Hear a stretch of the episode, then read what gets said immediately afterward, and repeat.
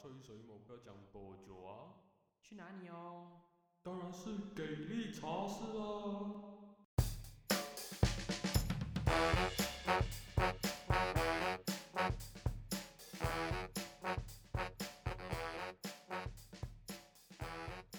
欢迎回到了给力茶室，大家好，我是给力，我是哈利。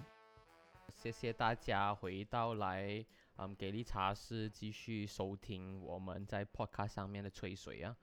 呃，这一集我们聊的东西就会比较轻松。上一集我们其实聊也是蛮轻松啊，我们聊木兰，我们聊木兰延伸出来的一些政治问题，这边就比较比较沉重一点，也没有很多时间去跟大家深入讨论一下为什么在木兰的政治事件当中，我跟哈利呃在想法上面的一些不同。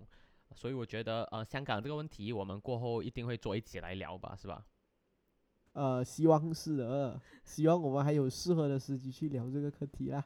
应该有啦，我是觉得香港的问题是短期内不会解决的，因为它原本就是一个很既什么啊既兵以身啊，不是冰冻三尺非一日之寒的一个事情，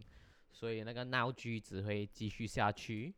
然后就是一个很复杂的问题哦。我们有一集会专门来聊。然后在正式开始这一集之前，想要去跟大家讲一下，就是我们在面子书上呢，在 Facebook 上面其实是有专业的，然后在 Instagram 呢其实也有，所以你们其实可以在 Spotify 的那个剪辑那边可以看到我们的呃两个页面的 link。然后现在目前为止就只有 Facebook 相对来讲比较活跃，Instagram 暂时还没有什么动静，可是很快嘞，我希望我们会有时间去。把一些内容啊，还是一些片段啊，嗯，放在 Instagram 或 Facebook 给大家分享一下。然后我在不只是在 Spotify 有看，可以看到我们的 Podcast，其实在不同的平台都可以看到，例如 Anchor FM 还是 Overcast 这些比较对我们来讲相对冷门的。所以如果你是在 Over Overcast 或者别的平台听我们 Podcast 的观众啊不听众呢？呃，可以来到 Facebook 和我们聊聊天，可以直接 DM 我们，跟我们讲话，跟我们分享你对我们的看法和一些 feedbacks，我们会尽力改进。然后记得来我们的专业支持，所以我们一有新的内容，还是我们分享一些文章或者一些想法，大家也可以来讨论看看。那呃，回到来今天的主题，我们就是想要聊一聊我们最近在。嗯，这些社交媒体上面，Facebook 还是 Instagram 常常看到的事情，而红了一阵子的，常常给人家转 po。我发现一些京剧的一个专业，嗯，Owen JC 二零零一。我相信，如果你们的 Facebook 是中文圈子的话，嗯，可能会可能是相当熟悉的对这个人。呃，之前哈利，你有听过吗？肯定是有啦，欧文杰西。之前我所知道的，这不是二零零一的朋友圈的，好像如果没有错，这条水应该是 这条水。这个人应该是有开很多个专业的啦，有欧文啦，有 J C 啦，有欧文 J C，就是好像有很多个的。然后另外一个应该是叫不懂你有没有听过叫 Zoe Kelly 啦，哦，然后那个好像是偏女生的，然后这个是偏男生之类的啦，也是恶名昭彰啊。呃，也没有啦，也没有臭名远播啦，就可能是，可能你觉得是臭名远播，也是哦，臭名别人觉得是名扬四海嘞。到底谁会喜欢？我操！我现在才发现到 Zoe 的的 blog 竟然的 Facebook page 竟然有一点二 million followers 啊，那么夸张，所以超夸张哦，嗯，太夸张。Zoe Kelly。他们就是常常发一些警句哦。我记得以前 Joey Kelly 比较常发一些没有脑的句子啊，现在看他的内容好像还蛮多元化的。然后，我呃呃，先先讲，就是其实我个人是没有什么 follow 这两个的啦。我觉得他们讲的东西完全不是小弟的，完全不是小弟的这个呃关注的东西，所以我们都是没有 follow 的。但是今天我们为什么会聊这个东西呢？给人家，给人家 share，给人家逼出来啊。对，所以我们很多都是被逼要去看这种内容啊。对，所以你关心什么事在 Facebook 上面？都是 share follow 什么 page？关心朋友吧。我觉得 Facebook 就是关心朋友。我我不是那种哦，各位如果知道的话，给力这个人是非常会自己选择 content 来看的，所以他会在 Facebook follow 很多他想要看的东西。小弟我我就没有这样的远大的志向啦，所以我的 Facebook 都是看看朋友的八卦，了解一下大家的日常，看看一下大家最近煮了什么好吃的，这样子而已啦。我觉得 Facebook 就是这样子的嘛，就是 都是为了看自己朋友东西。谁知道每一个朋友都会来削这个 O N J C 这样精彩的这个名言。对啦，我我是最我原本有很长很长一阵子没有在看任何的社交媒体哦，就是 Instagram 我也没有看，Facebook 也没有看，我只是在看呃 Medium，大家有听过 Medium 吗？好好，你应该有听过 Medium 吧？有有，我有听过 Medium，Medium 就是一个，尤其是对于可能是偏 tech 或者是偏。呃，以前我是读这个 computer science 啦，尤其是偏 tech 的部分，tech 方面的 article 在这 medium 上面就比较多啦，所以我们都会比较多去参考这些 article。我最近听到另外一个叫 Pocket，不懂你有没有听过？就是也是比较这种碎片化学习或者是碎片化的 article，每天可能推荐你十个不同 article 的这一种文章。我自己是看过 medium 的，但是 Pocket 呢也是最近才知道。Pocket 应该不是一个。制造生产 content 的地方吧，它应该是推荐 content，然后你可以 save content。我记得，对对对，对我很早之前有接触过，可是我对它我没有什么用它，你有用它？我也是没有用它，所以到最后都是看 medium，然后比较多看自己领域的东西，就是看 TechCrunch 啊，你一定也是有看过的。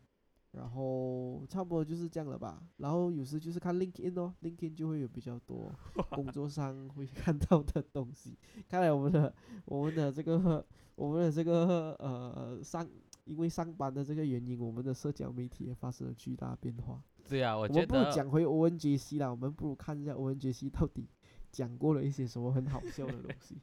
对啊，所以嗯，听到这边大家可能可以发现，我跟哈利看的一些。媒体有一点点比较不一样，可是我们刚才推荐的那些都是很好的平台，你可以去，如果你就算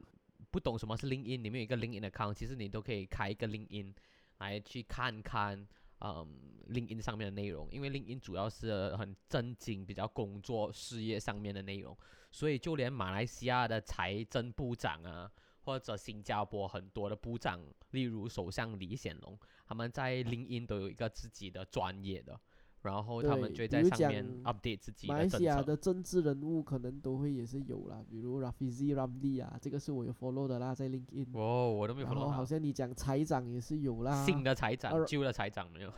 呃，旧的财长应该是没有啦哈。然后呃，对哦，就是 follow 一些，尤其是 Rafizi Ramli 啊，有时他会在，他是一个，因为他本身也是一个呃 technocrat 啊，就是。而且也是 technopreneur 啊，就是做靠做科技来做 startup 起家这样子的东西。然后他是做，没有记错，还有一个平台其实是帮人家找工的啦。他做一个平台帮人家找工，所以很常会在 LinkedIn post 一些找工的信息啊，或者有时他自己的 Twitter 也会 post 啊，就是一个，我觉得他是一个 noble 偏 noble 的呃政治人物。对，所以 LinkedIn 就这些人物出现在 LinkedIn，然后所获得随之而来的反应，自然就没有。Facebook、Twitter 还是 Instagram 这样子的，这样子的一个状况，因为 Facebook 啊、Instagram 就会比较多酸民啊，LinkedIn 大家都是比较一个专业的形象，都是以你工作上面的。资历来去 follow 这些人或交流，所以你就算有不满，你所发表不满的状态和语气都不会像你 Facebook 这样这样偏激、这样情绪化、这样死人化，所以 LinkedIn 我觉得内容还蛮正常的，Medium 也是很棒，大家可以去听一听。然后分享一个 fun fact：Medium 的创办人其实就是 Twitter 的创办人，然后 Twitter 的创办人其实就是以前 Blogspot 的创办人，所以这条有 Even Even Williams 就从头到尾都是在制造很多 content 相关的平台，从以前很 long long content 很很长的格式 Blogspot 到短短资讯片段化资讯的 Twitter，然后过后发现，如果你的资讯特别片段。其实对于传播讯息或者接受性思考模式，嗯的一个一个动一个方向来讲是不健康的，所以他才创办了 Medium。所以大家在 Medium 都是写长长的 article 的，所以你要习惯看长的资讯呢，你就会很喜欢 Medium 这个地方。而我们会开始 podcast 呢，也是因为我们喜欢比较偏长的资讯，我们不喜欢片段化的来讲一件事情。们不喜欢 short content，，对，因因为它我们不喜欢 bite size content，对，虽然对我们来讲，它虽然 bite size content 很明显是主流啊，现在看 TikTok 的崛起，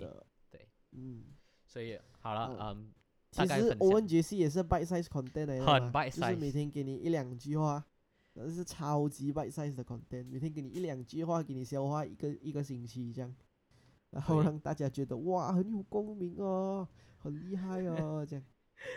所以我们不得不佩服 Owen 杰西。对，我觉得欧文杰西哈既然标榜自己是欧，哇，他才十九岁，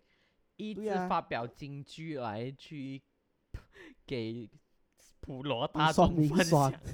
给酸民酸或者给中二的人分享。其实其实中二这个词是什么意思啊？就是如果你讲欧文杰西很中二，或者是欧文杰西的观众很中二，中二这个词是什么意思？中二的词源自于网络，就是初中二年级的意思。也就是讲，如果我讲一个人很中二，就讲哇啦，我这么你这样像初中生呢？也就是讲可能，嗯，自我意识太过狂妄了，一直觉得哎呀我不被理解的，哎呀我很特别啊，大家跟我都不一样啊，觉得自己可能很可怜啊，不不被大家真就是幼稚天真啊，啊幼稚天真啊，对啊，只看到就是幼稚天只。看到自己，看不到别人，然后觉得别人一定看不到自己，不理解自己，就是初中二的意思。明白明白。所以中二大概是在马来西亚是十四岁，我问十九啊，还这样中二。其实你二十九也可以很中二的，你四十岁也是可以很中二的，对。事只是一个实上不，同不同样貌的中二啦。可是欧文杰西这个中二就很明显知道他是十明明十九岁扮到自己二十多三十岁的中二啦。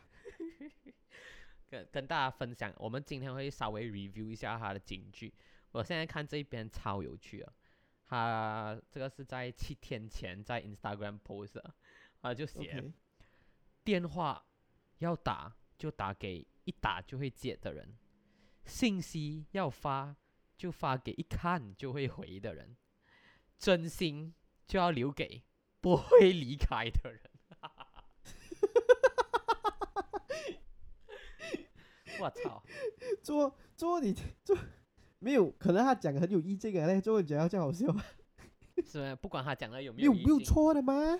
没有错的吗？没有错吗？面是你没有错的吗？你上面是你一定要人家回的吗一？看就会回耶，你一打电话你一定要人家接的吗？一打就会接。如果这样的话，我不用 message 你了。真的啊，他他就是 OK 啦，他就是可能很得空啦，对呀、他周围人就是一般很得空，觉得打电话人家一定接，然后没事人家人家一定回的人，然后人家不回就觉得他对你没有真心这样子的人。对哦，而且他怎样懂那个人是不会离开的。我本来要帮他辩护，我都觉得我辩护不下去。辩护不下的，他他的京剧就是无法让人辩护，可是就好 OK，我觉得他的京剧对于那种中学生来讲，就是不一定中二啦哈。可是对于中学生年龄的那一种，平时也无忧无虑，然后就觉得每天 text 或者是每天打电话就是自己的社交圈子的人来讲，OK 没有问题。我觉得他这个就是他受众群哦。还有另外一个，呃，长大了过后就会很有问题啊。OK，你继续。九月九号的，他哄他前任，能哄一整天，哄你半小时都嫌累，爱和不爱真的太明显了。不能啊！我真的听没有，你觉得这一句的问题是什么？你觉得这句的问题是什么？因为我觉得这句会有很多人写的，然后会有很多人赞同啊。我觉得，嗯，你如果要开脱的话，因为这句我可能会反而找不到地方开脱。我觉得哄一个人，当然是哄多久都不应该嫌累啦。嗯所以这句话其实是很中肯的，我觉得没有错。妈的，我还以为你要把它辩护，我我还以为你要反驳这句话，没没有哎，难得这句话蛮中肯哦。这句话偏中肯啊，我觉得偏中肯啊，因为在正常情况之下，哄前女友的时间应该不会比哄现任女友更长啦。在正常的情况下，这句话其实是成立啊，所以我觉得你选这句是偏中肯。除除非 I give you that 啊，除非他成为前任，是因为真的常常都需要哄太久啊。这样做，你现在还要哄他？所以你现在要被哄，你自己就要 set 执上哦，不要被不要 expect 他哄你一星期啊，哄你十五分钟，你就有台阶下你就快点下了啦，不要一直逼人家。OK，我我我讲个，我我刚看到一个也是很很奇怪的，哦，哦，他自己写，这个是他自己写的 post，、这个不是京剧，这是他自己写的 post。可能多年以后，我可以和九零后、零零后、一零后炫耀，我也是靠几句话就能让人家分手的人。嗯，这句话有什么值得炫耀的？我本来我本来还想到底你要怎样帮这句话辩护？没有啦，后来我觉得欧文杰西还是有一定的社会意义啊，就是一个十九岁的人乱讲话，可以弄到一堆原本就很傻嗨的 couple 分手的话，其实也是让大家早点让不适合的人不要在一起嘛。如果你的感情能被十九岁的屁孩的屁话所影响，然后影响了感情吵架，还是让你有错误的期待，等你自己哦，你对方其实都是一个还没有健全长大的人，等就分手吧，你们其实都不适合跟任何人在一起。哇，所以 Owen JC 的一个反面效果就是 OK，他真的，give you that，所以？对，所以所以不用 Owen JC 的反面效果真的是能帮这个世界过滤掉很多原本早就不适合去尝试爱情的人离开爱情。我们就需要更多的 ONGC 啦，是这样的意思啦。其实是 OK 的嘛，因为真心的话是不可能给 Owen JC 煽动到的，成熟的话也只会对 Owen JC 嗤之以鼻。像我们两个成熟的人就会觉得他很好笑，但屁孩们就会给他影响到分手。但屁孩原本就不应该在爱情，所以 Owen 可是重点是，所以欧文杰西可能自己没有这个想法，可是他间接为社会做了一些正面效果，这一点我是啊给他的。可是我觉得另外一个点就是在他讲的这些话是有人信的哦。有，当然有啊，中他讲的那些话不是。对咯，所以我觉得这件事情是不 OK 的哦。就是好像啊，就是好像你讲你你自己 picture 一下某一对情侣信啊，他刚刚讲那个什么没有回你信息，还是打电话你没有接，然后过后就分手这样。人因为他就分他就去找一个一定要接你的电话跟回你的 message 这样。然后他就去找一个一定能定期接他电话、回他 message 的人啊。他不是更应该意识到这个东西不是感情的关键咩？没有，其实一的可能我们对爱情太悲观了，可能真的有人对另一半是做到一打就回，一一 message 就 reply 的人。OK，所以欧文就只是教大家眼界放宽一点，不要跟我们一般见识。你的女朋友忙是你女朋友的事，有一些女朋友二十四小时都只会绕在你身边，或者男朋友二十四小时都会绕在你身边。人很明显哦，很明显，欧文的观众群就是富二代吧？哦，真的吗？不用做工吧？不用做工，没有个人事业和没有任何 priority 和 project 分钟的人。会被 O J C 当成是酸民的这个酸言酸语。Oh 不会不会 God，欧文杰西，我肯定没有在酸你。如果你也肯定没有在酸你，我们如果你肯定你。你阴你阴差阳错能听到我们这个 podcast 的话，我很希望可以跟你录一集，然后我们好好探讨一下你这个十九岁，背后的意思。对你这个十九岁的人和我们这些接近二十多岁的大叔，到底历练上、生活上有什么差别，让我们的世界观如此的不同？那么的不一样。我们来讲个，他他他还有 post 一个，呃，不得不承认，有时零零后的思想比九零后的思想成熟太多太多了。或许年龄只是数字，值不值得被人尊重又是另一回事。By Owen J C。我觉得合理啊，哈，然后没有啊，他还有一个 post 哦，他写乌鸦们要记住，他叫我们是乌鸦，懂吗？我不们两个是乌鸦，我没有算他。年龄只是数字，与成熟无关。对呀、你二十五岁都没有经历过的，可能别人十五岁就经历了。对呀嘿对呀哟合理合理，我觉得，正如我们现在在工作上面，我们不一定是遇到四五十岁的嗯同事就一定会马上肃然起敬，也没有的嘛，他还是一定要 win 到我们的 respect。所以四五十还要 perf- 岁不代表他一定能 command 我们的 respect。同理，我们二十四岁不代表欧文就要 respect 我们，然后欧文十九岁不代表我们就要 disrespect 他。可是欧文呢你的你的有一些字句的确是蛮中肯的，所以写出来人能让大家一起。嗯，是闻闻鸡起舞一下也是蛮不错，可是有一些就真的 我还是觉得蛮有问题。例如，这个是他在九月七号 post 的，就是大概一个星期前。我耐心的教他怎么爱我，怎么让我开心，怎么让我有安全感，可他就是做不到。不是他做不到，而是他不想做到。哇，这句话的这句话没有任何的没有任何情景啊，他只是讲了他一直教他要做一个怎样怎样怎样的人，他就是没有要做吧。有啊，他那个情景就是主角很自私哦。OK，然后他叫那个主角不要这样自私，可是他就是不想做啊。然后这句是一句警句，这个也是，不是我那个不是主角很自私，就是我啊，我教他怎样让我开心，怎样让我有安全感可是他就是做不到不是他做不到，而是他不想做到。那你就要先问一下自己，你有没有帮他做到呢？你有没有帮他好让他能帮你呢？对不对？很多事情都是双向的嘛，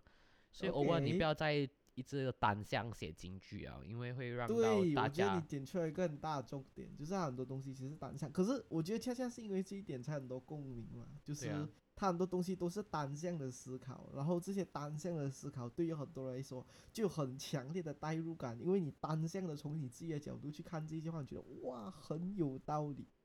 对。所以才中二咯。可是双向一定不能红啊，太无聊了。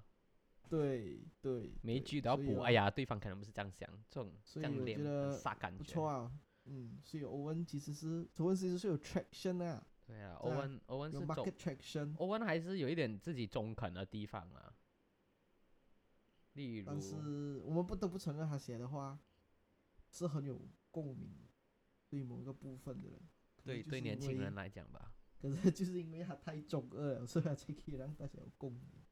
所以还是啊很能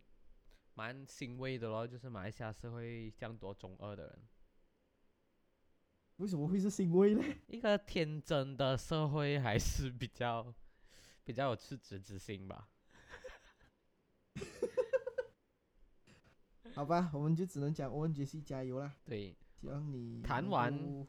谈完为欧文带来。更多的金句。对，谈欧文继续加油。我觉得你还是有中肯的地方的，然后我也懂你单向的句子才有爆点才能红嘛，无可厚非啦，在 marketing 上面来讲，所以不错不错，继续加油。希望你可以制造更多有趣的金句，让年轻的人得到共鸣，让成熟的人得到笑点。对。OK，OK，聊完聊完了欧文杰西，聊完一个中二了，我们聊另外一种中二，好，就是成功学。成功学应该不会中二吧？成功学会中二吗？成功学很高二啊。对啊，我觉得高二啊。我觉得可以，可以，可以，的确是这样子承认的，就是欧文的爱情金句有点中二，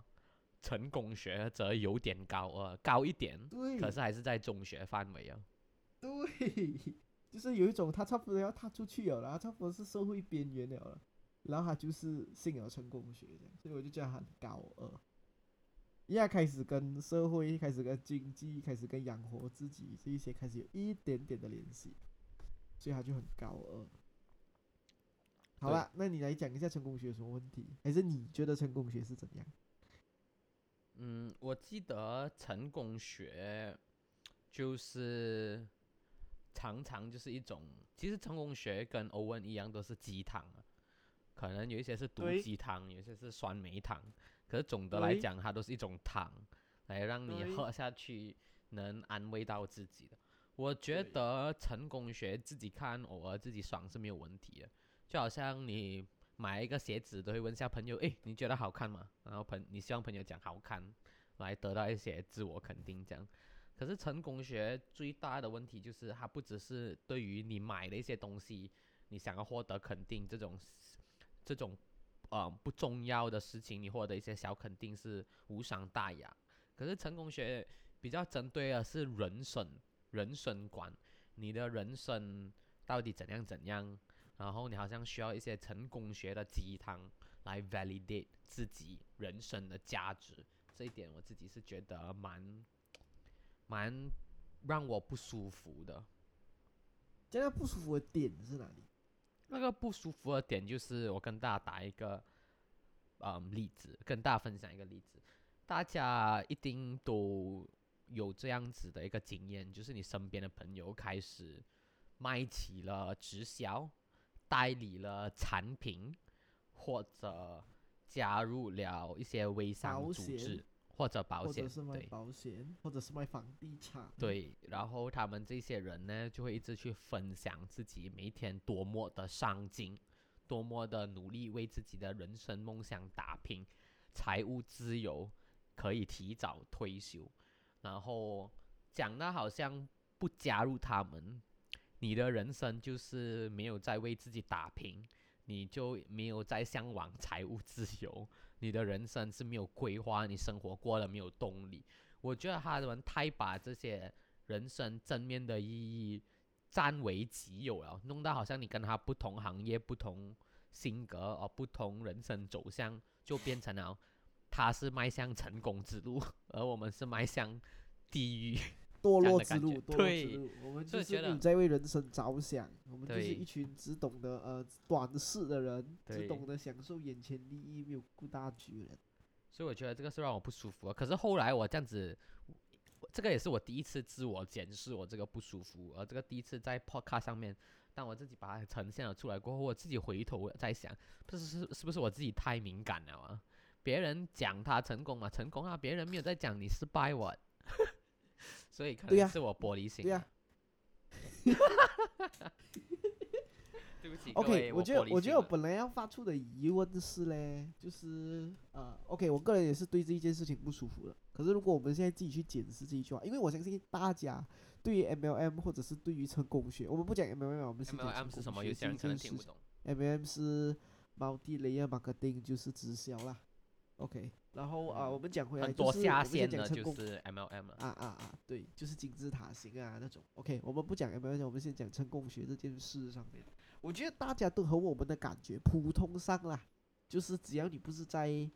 成功学这个圈子里面的人，都如果你们都是圈外人，我们大家应该都会有一种先天的不舒服。可是我们是去检视这个不舒服，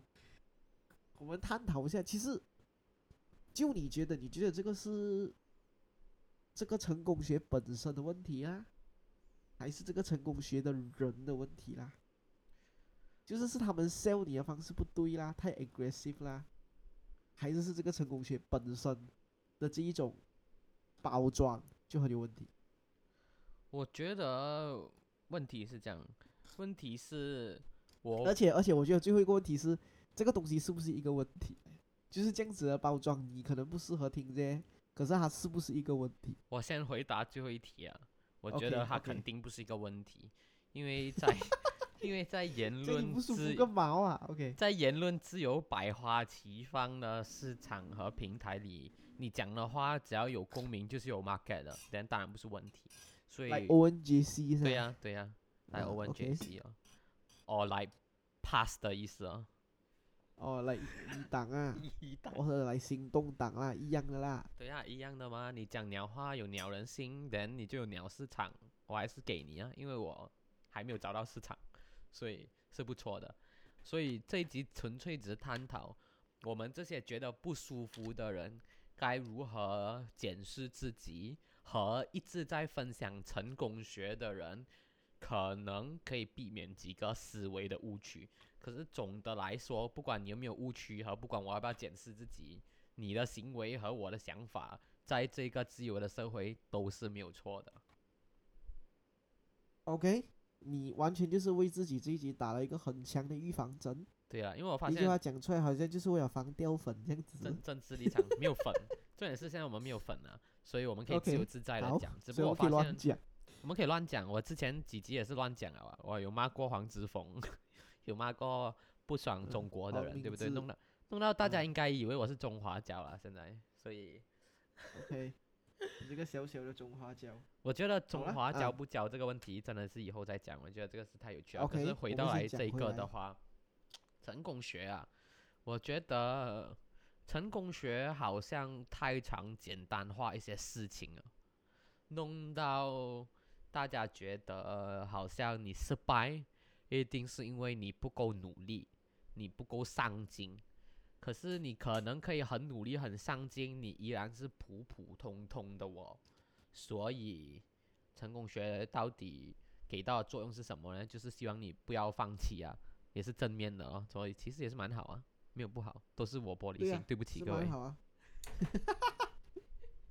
你不如去继续讲讲，因为我觉得你你讲到的其中一个点是很有趣的，就是对于成功学简化了很多事情这一回事。所以我觉得大家的不舒服源自于，第一是对成功学这件事情不够信啊，就是对于我们这些我不是成功学的信众嘛，我们如果把成功学当宗教来讲，信他的人嘛，真的是相信越努力就越幸运哦。哇，这句话真的是很鸡汤欸越努力越幸运。信他的人就觉得越努力越幸运哦，然后不信他的人，你还是可以努力的，只是可以可能你心中就保持一个之一的心态，就是是努力啦，可是我可能是没有成功啦，可是我努力就是为了其他的原因，或者是为了其他，不是为了那么简单的原因，所以我觉得我比较想听你继续讲，为什么你觉得成功学简化了一个人的人生或者是人生的全局啦？你觉得简化的那个点是哪里？OK，讲大讲接触成功学的人，所谓的成功学就是，嗯，财务自由上面还是工作上面嘛的一些鸡汤文章嘛，例如吸引力法则，对不对？我看接触成功学就最常分享马云文章啊，还是最常分享如何致富、如何培养被动式收入、如何提早实现财务自由文章的朋友们，他们最常讲的就是 law of attraction 吸引力法则。你只要心有所想，呃，宇宙就会很努力的让这些你所想到的事物的元素努力接近你，努力出现在你的生活上面。所以你想着你一定能成功了，你一定能找到这个工作，保持这一个上进的心态，你就能做到了。然后换言之，他有没有可能在觉得，所以这个社会上很多做不到的人，是因为他不够想，他不够积极。但我觉得这一个视角其实是蛮狭隘的了。所以这个我的问题就是讲，其实我们我们要我们之所以觉得有问题，纯粹是因为我们觉得我们看东西的角度有时候太过太过宏观了一点点。就是我们去想哦，你讲吸引力法则能解决人生的难题，但你只是在讲一些很悲惨的地方，如非洲或者嗯中东这些战火连天、饥饿连连的国家，是不是因为啊听不到啊？哦，是不是因为哦不好意思，刚才有麦克风有问题，所以你是在讲非洲这些国家之所以还这样可怜，是因为非洲全体人民都其实很很不够上进，不够想要好事情发生，也不是吧？所以 law of attraction 真的太简单化了一件事情能发生的原因，它不只来自于你个人想要它发生，它更来自于你懂如何让它发生。而成功学常常只提醒你了心态，而不去告诉你你的思维，还是你的策略，还是你行动上面应该要有什么作为。它常常只是很 generic、很模糊的去讲，你要不放弃，你要天天尝试。可是不放弃要做什么？尝试尝试什么？他讲不出来，因为他没有针对任何一个事情嘛。可是他会塑造成一切都是心态造成，而让你觉得这个社会可能比较可怜、比较不幸运、比较不成功的人，都来自于他们心态上面一定是很不好的。，which 我觉得简单化了很多不成功的事情和失败的事情。可是其实有有一些成功学其实是进化了的哦。有一些成功学就跟你讲越努力越幸运啊，没有他会补一句啊，他就讲成功呃什么啊努力不一定百分之百会成功，但是不努力你就一定不会成功。嗯，不过当然讲有道理。不啊啊，他会讲这句啦。可是可是可是，我个人是觉得比较少人会讲这句啦，因为大家跟你讲努力你也不一定成功的时候，他就不会叫成功学啦。因为成功学的人就是相信努努力多越努力越幸运的嘛。所以嗯偏少人会这样子讲啊。可是不懂诶，就是我觉得还是有进化了的成功学。可是我觉得我非常认同的那个点就是，所以你会发现到成功学其实是运用在一些只需要，也不是讲只需啦，就是大部分需要长期的投入就能够看到成果的一些东西，比如 sales 啊，比如做我不懂诶，你可能是专家啦，我个人觉我我不知道对不对，可是我觉得销售这一件事情确实就是多尝试和努力不懈就比较能够达到结果的一件事情啊。我不知道你觉得嗯，这件事情对不对啊？当然还有一定的策略啦，但嗯是但是他很大程度真的是看你有没有持之不持之以恒，你有没有多尝试，你有没有每天见一百个客户之类的，对呀、所以他就会比较适用在这一些地方啊。如果你跟，好像你跟一个读博士的人，你跟他讲越努力越幸运，他只是比你一直中指吧。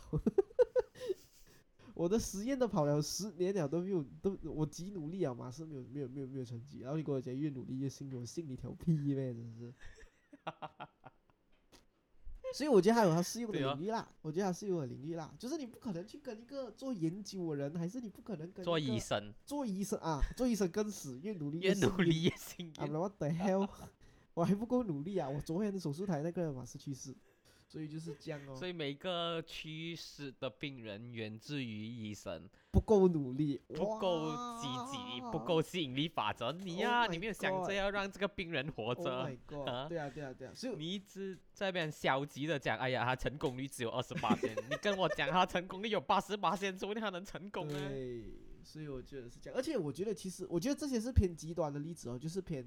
我们刚刚举的例子都是怎样讲啊？就是 professional 或者是专长领域的这一些人，你没有办法，或者是偏钻研，或者是专业人士，你跟他讲越努力越幸运，分分钟是有一定的危险的，因为他们的努领域分分钟到了一个知识的顶峰，他们才真正的意识到不是越努力越幸运。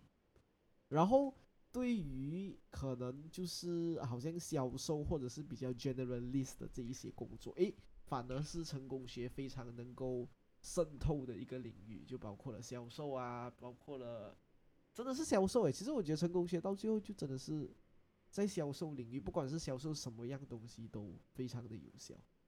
对吧？嗯，然后我觉得还有投资哦，在还有投资，上面，对，就是财富在销售上面，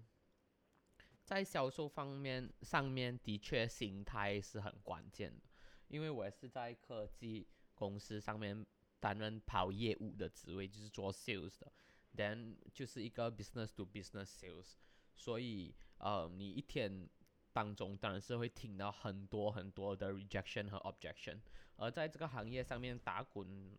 很多年的那些老同事，他们早已经是对嗯这些业务上面的失败的事件早就很麻木了，不会影响到他们任何情绪，反而是新加入的人就会觉得哎呀挫折连连，很想要放弃，可能找一份嗯比较心情上面比较稳定的工作，对长期的健康来讲比较好，比较嗯比较好。诶，这个我真的能有所体会，因为每一天真的很 stress，太多太多事情，你要把握和拿捏和你要对他的结果所负上一个责任。所以在修上面和 marketing 上面，像你讲的，可能比较 generalist 的事情，的确心态很重要。所以如果成功学能让你打到鸡汤的话，then 当然也是好的。对，只不过我觉得，如果你心情上面的正面，你意志上面的坚定，是来自于鸡汤书和鸡汤文章的话而，已，我觉得说不定就是只是来源于而已而已的话，我觉得有问题。或者主要的话，就算不是而已，嗯是主要的话，然后我觉得你可能也不适合做这一方面的追求，因为你一定会过得很辛苦。对，我觉得我所认识到的 sales 的人和甚至我自己，你看我自己是最需要一个鸡汤能量的职业，跑业务是压力很大，可是我却对鸡汤的这些文章嗤之以鼻，是因为我觉得我已经你讲的话不就是废话吗？这些不是人生道理吗？这些不就是一个性格上面原本就应该抱有的正面力量吗？所以对我来讲是很理所当然。所以我看着他们一直重复理所当然的事情，而大家还对这个理所当然的事情高潮，我就觉得很翻白眼。因为我原本就有了这个比较适合跑业务的态度，那些 say no、say reject 的，我都觉得还好，不会影响太大，最多是几分钟内的事情，我就可以把情绪消磨掉。而如果你要在追求人生目标的道路上面，你要有这个能量的话，你那个能量一定要来自于自己。而不能来自于鸡汤文章，因为这样子就代表你原本就可能心态上面是有所缺陷，你不能安慰自己，你不能当自己最大的鼓舞者，你只能从社交媒体还是从外界上面找到一些 inspiration，然后让这些长期供应自己的心灵能量，并且还一直把它大肆分享，生怕别人不知道，then 你好像自己。需要先看一下自己内心的世界，为什么能量都来自于外面，而不是来自于自己？这个是我深入思考过后，觉得我可能的，我可能我导致的不舒服的一些可能性的理由了。对，我觉得就是成功学到最后，因为要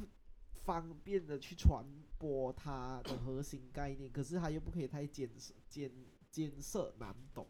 所以它就会把它简化成很多很多的口号，比如讲越努力越幸运啦，比如什么二十多岁什么你的前半生决定你的后半生啦，什么叫做啊，就是就是这种啊，就是很多跟你讲，你就只是努力吧，你就你就你就只需要努力，努力努力努力努力，然后你总有一天你就可以财务自由还是什么东西啊？所以我觉得他只是跟你讲了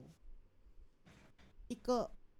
就是一个 common sense 的话咯，可是他是从来不会跟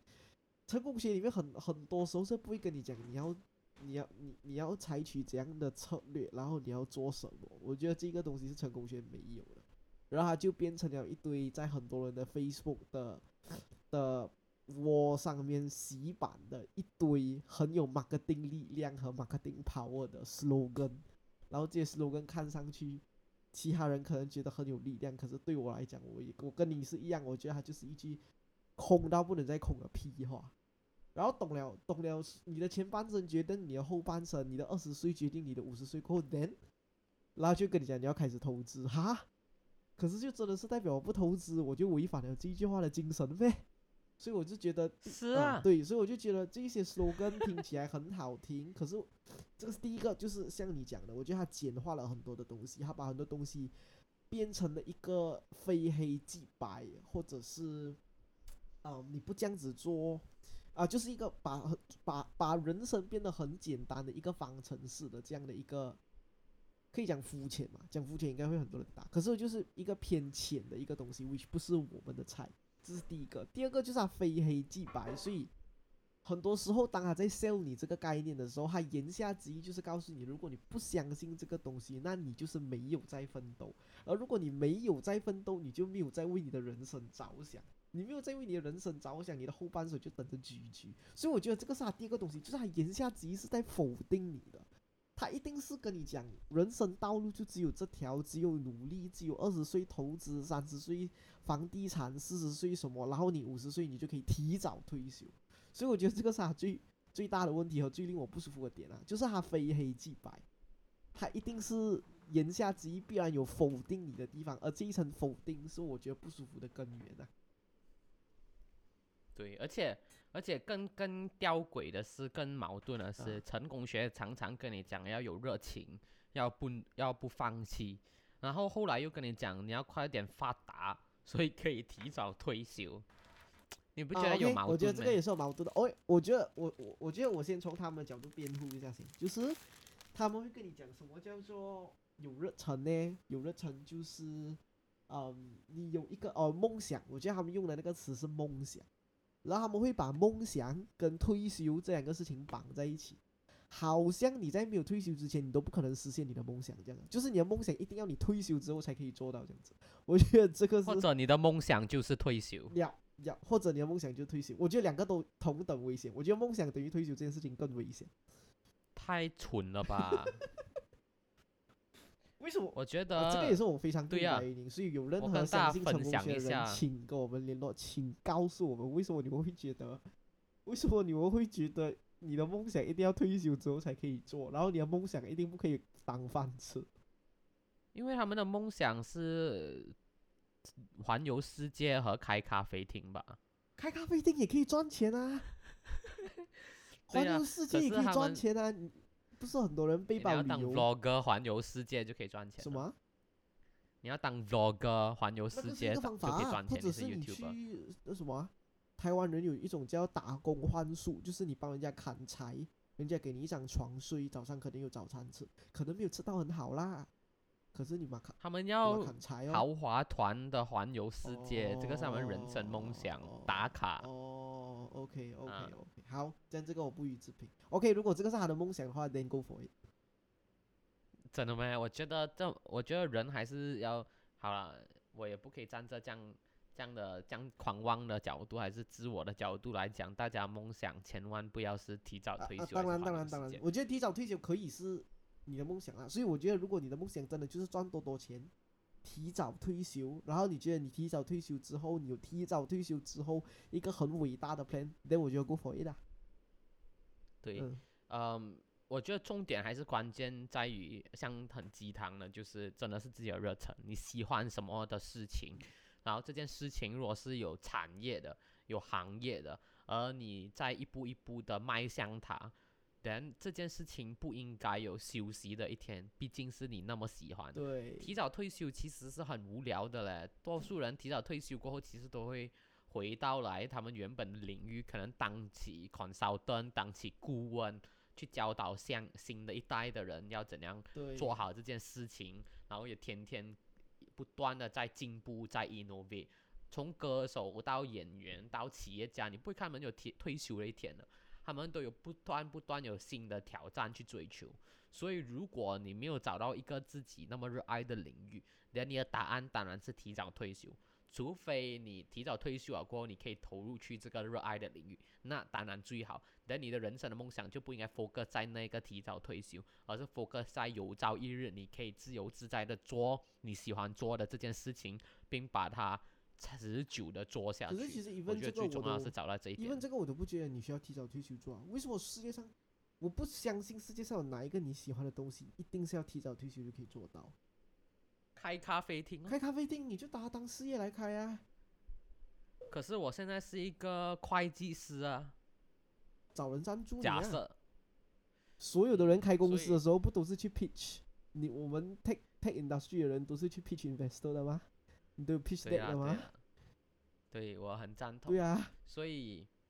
所以是咯，所以我我觉得成功学就是一个尴尬的对。就是那个啊，我觉得我我我我赞同这一件事情最尴尬的地方在这边，但是我觉得我为这一个我为这个地方辩护的点呢、我一这这一这一个这一这一个我们攻击的这个点的一部分做辩护，因为我相信有一部分的人可能他是不知道自己要做什么的，或是他其实是没有 passion 的，然后他是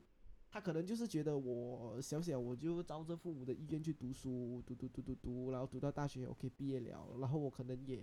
没有特别对我想做的东西，也没有特别有想做的东西，也没有对我读的东西到很有兴趣或是很有热忱，这样子，我觉得这一种人，成功学对他来讲可能是一件好事啊，因为他没有什么热忱嘛，他没有对一件事情有很强烈的 passion 嘛。啊，对啊，所以我觉得这一种人，可是我觉得这一种人有两种情况，一种就是成功学，他信了成功学，所以他觉得财务自由对他来讲是一个他可以奋斗的目标，对，他就去咯。我觉得信的人这一种人对他来讲可能没有什么不好，可是我我觉得另外一种可能会更辛苦，另外一种情况就是他可能更辛苦，就是他怎么讲啊？就是他他他他信了成功学，可是他过到好结果帮不了他。嗯，就是就是他可能本来也没有什么 passion，没有什么目标，没有什么，然后就去学了这个东西，然后发现，对咯，这个东西对他来讲也没有什么 relevant 这样子，所以你这个东西是什么意思？就是就是成功学这一？回事，可能也对，可能也对他不是什么 relevant 这样，或者是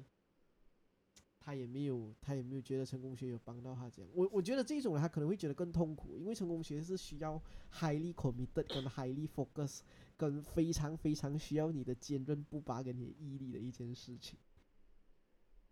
所以不适合的话，说不定是更惨的一件事情。对对，就是有些人就是适合安安逸逸就好。，对对对，这样这种人你就让他安稳稳的找一份工，然后他就朝九晚五，拜个礼拜跟朋友开开心心聚个会，就这样到五十岁还可以过得很开心啊。而且这样也可以是他的一种成功。对对我觉得成功学就是占据了成功的名，然后只给了单一的答案。对，which 对一个精彩的世界来讲你可以，你我觉得你可以对一个精彩的世界来讲是很不好的。你你可以再重复刚刚那句话，我觉得刚刚那句话真的太棒了。成功学什么啊？占据啊什么啊？你再讲一次。就是成功学哈，以成功学来去营销的直销还是保险还是房地产都好，他们其实只代表了成功的一一个单单一的单面面向，单一的单一的视角、单一的面向。成功有太多太多的面向了。一个快快乐乐、朝九晚五、不愁吃喝的人，也可以是很成功的。所以，嗯，他们单一的解说，就是他们成功学单一的解说，就是对这个世界来讲，我觉得可能不太好的一件事情哦。嗯，所以我觉得那个不舒服的点在于它的单一。我觉得核心其实讨论到最后，我觉得可以归纳成它的单一本身啊，就是这个单一的，就是单一的标准和单一的面向否定了很多其他的可能性，也否定了别人在很多时候否定了别人在其他道路的追求上的一些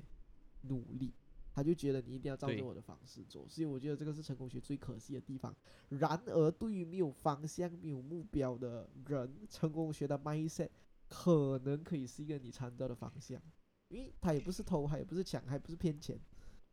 这样你就这也是跟一跟，就看适不适合你咯。对我们两我个是觉得超不适合啊回到 回到我们 podcast 一开始所讲的东西，就是如果你真的想要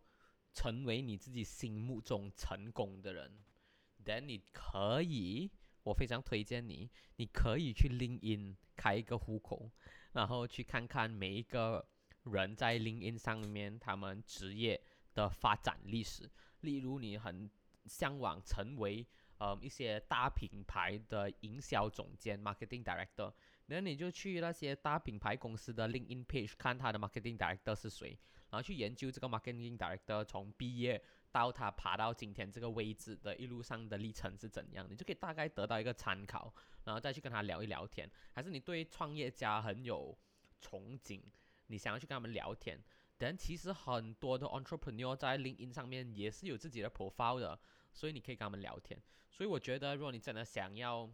学东西的话，说不定去 LinkedIn 还可以好过你在 Facebook follow 一些鸡汤专业，或者看一些直销还是卖地产的朋友如何再跟你讲他们月入过万。千万不要给这样狭隘的成功，嗯，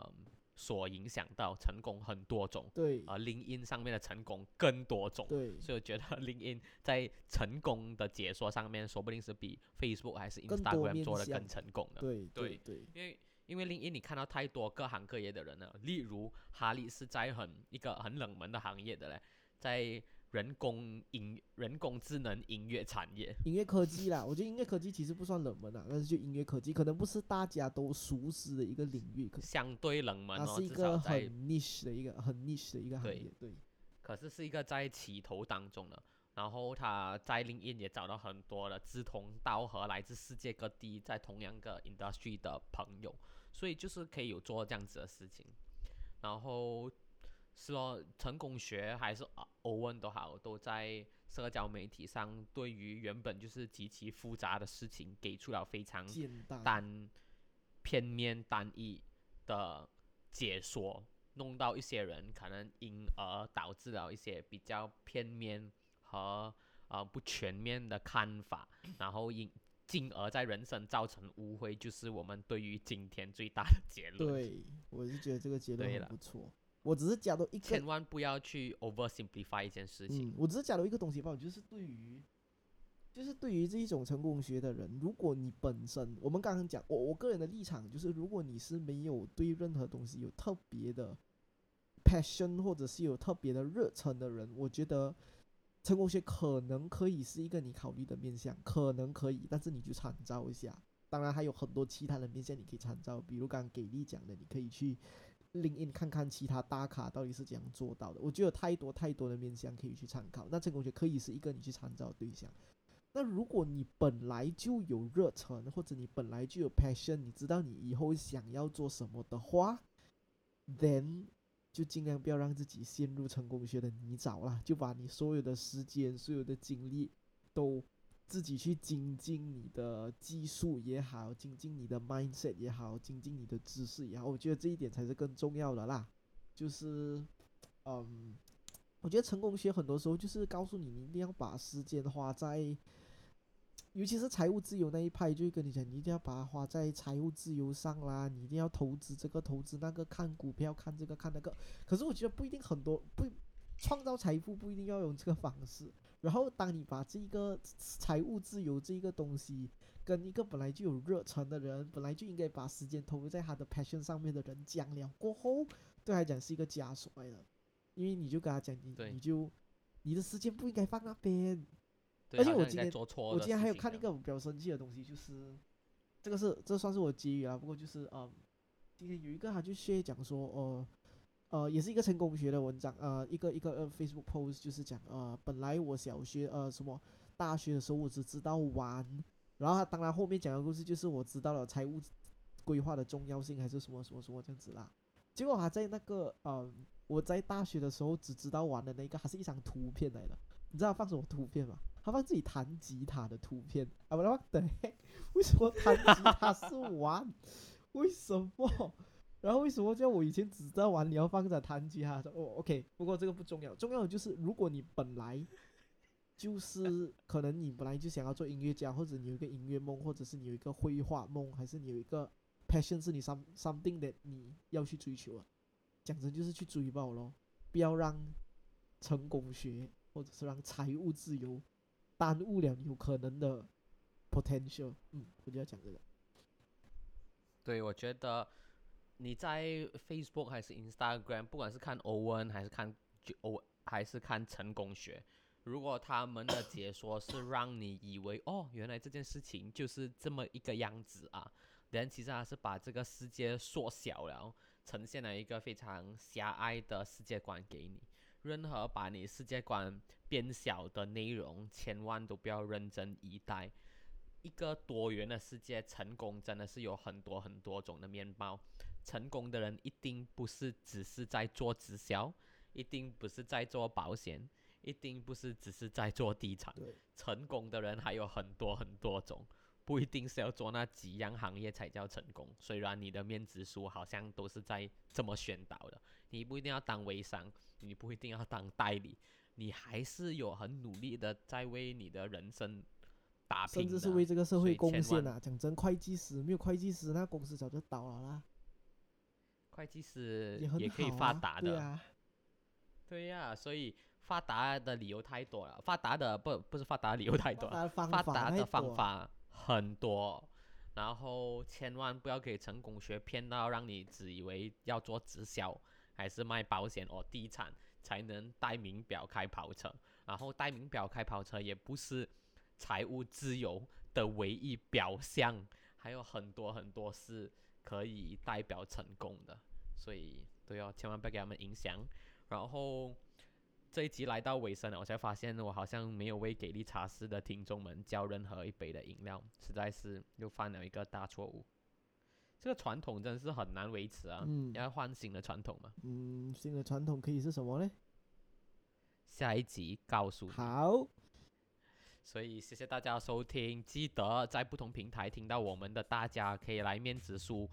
搜索“给力茶室”，呃简体字啊，给力茶室就可以找到我们。然后希望大家可以在 Facebook 还是 Instagram 上继续和大家交流啊。谢谢各位的收听，拜拜。